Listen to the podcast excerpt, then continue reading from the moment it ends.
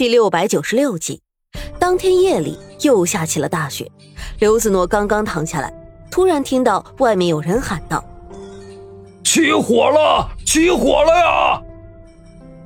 他心里一惊，赶紧披衣起床，打开房门，看到郑长生也已经出来了。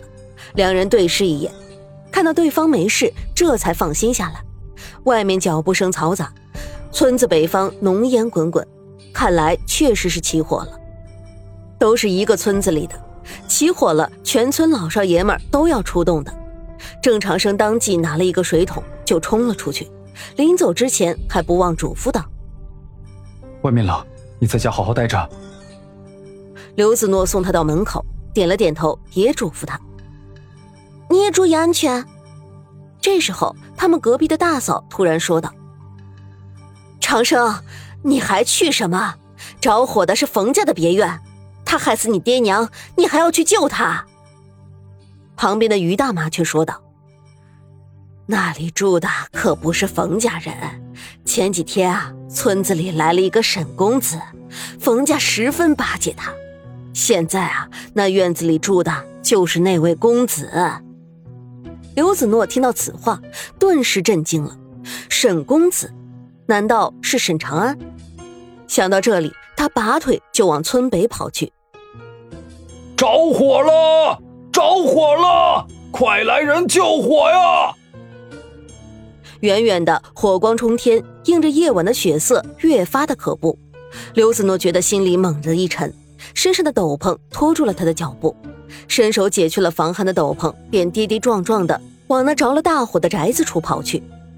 长安，长安，脸上寒冷的不知道是泪还是化去的血水。子诺姑娘。正提了水桶从宅子里跑出来的村子的赵良弼看见，像着了魔一样往里冲的刘子诺，伸手拉住了他。这里面着了大火，到处是烟，已经进不去人了。刘子诺平时对村子里的人和善，也时常教小孩子们识字读书，男女老少都念着他的好。可是赵良弼在说什么，刘子诺根本就听不见。他看着那大火，那直冲云天的黑烟，看着被烧断的房梁东倒西歪，心就像被刀子放了血，逐渐的麻木起来，再听不到外面的声音。长安，沈长安，你又说话不算数，你这个混蛋！他站在宅子的门前，救火的村民因为火势太大的缘故，都提着水桶连拉带喊的跑出来。他的脑海中满是自己最后对沈长安说的话。你走吧，我已为人父，从今以后，只有郑世妻，没有刘子诺。可是跌跌撞撞间，却忽然有一只手拉住了向下坠落的身体。那人在自己面前轻轻的唤着自己的小名，阿紫。眼泪朦胧中，刘子诺抬起头，却以为自己是出了幻觉一样，揉了揉眼睛，那不染尘埃的白衣与黑发相映。上好的丝绸因为火光而有微微的光芒流转，绣着雅致的淡绿色竹叶花纹的荷包，还是自己曾经给他的那个，如画一样的秀美容貌，杏眼中像有星河一样灿烂。沈长安淡淡的笑着，拉起他说道：“快别哭了，明日起来眼睛又要红起来了。”是在做梦吗？刘子诺呆呆愣愣的看着面前的人。直到冰冷的指腹划过自己的脸颊，抹去泪水的同时，又有着一丝冰凉，让他清醒了过来。长生，郑长生呢？他忽然意识到，自己如今的身份早已不是当初的刘子诺，而是郑家的媳妇。纵然他跟郑长生还没有夫妻之实，但是拜过了郑氏二老，便已经是李程了。沈长安的眼神微微的暗淡下来，脸上冰雪般的颜色。似乎更加苍白如纸。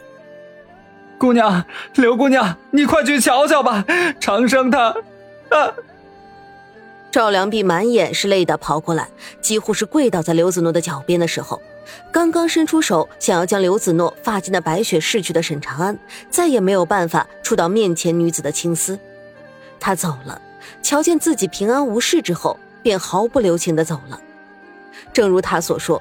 如今的刘子诺是郑家的妻子，再也没有了同他沈长安说话甚至相见的理由。忽然，房子里传来一声凄楚的哭声，让沈长安的心猛地一颤，脚步像是不听自己使唤一样往房里飞快地走过去。他在哭，刘子诺跪倒在郑长生的身边，慌乱地用帕子擦拭着他怎么也擦不干净的脸蛋，被火烧过的痕迹在已经冰冷的尸体上显露无遗。不可能，这不可能！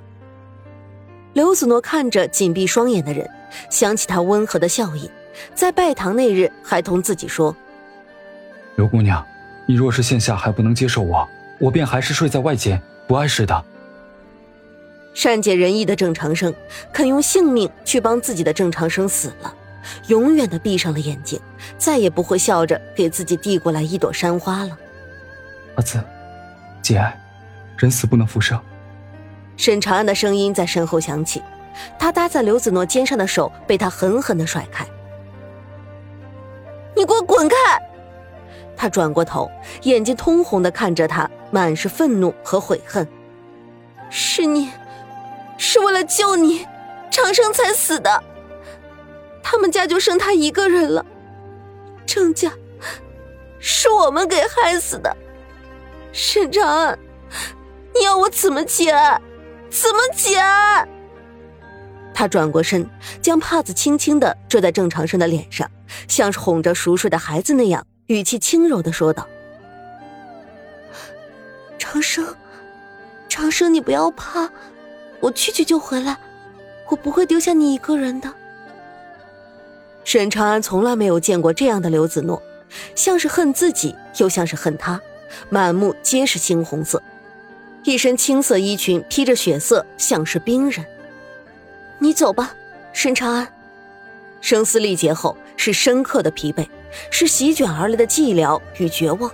刘子诺大概能想得到，郑长生去救沈长安的唯一原因，就是因为沈长安是他的心爱之人。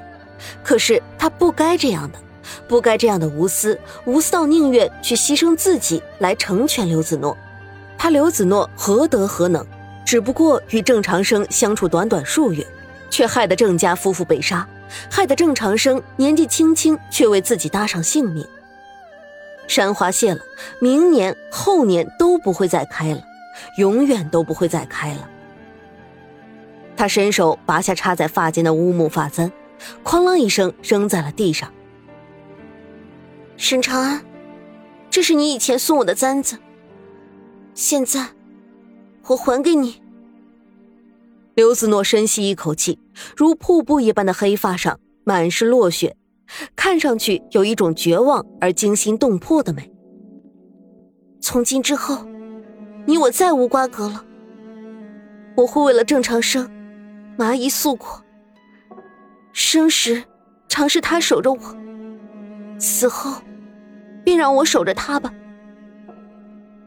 面前的女子眸子里是决绝，也是不容置疑的坚定。沈长安站在他的面前，面沉如水，墨玉色的眼睛像是起了一场大雾一样，让人看不到深处。你执意如此？尽管是强压着胸口翻涌的血气问话，沈长安的手印却仍旧是微微发抖的。他本就伤势未愈，前来寻找刘子诺，事到如今，诛心之语听得多了。原本隐隐作痛的伤势，却像是已经麻木了一样，只不过是在心口多添几刀罢了。是心上人的话，即便句句诛心，却也甘之如饴。是。话语已尽，刘子诺转身离去，青丝飘扬在风中，而沈长安弯下腰，伸手想要拾起那被掷在地上的簪子，却一时间再也按耐不住。血气翻滚，一股腥甜涌上喉咙，竟是一口心头血，硬生生的吐在了那乌木簪子上。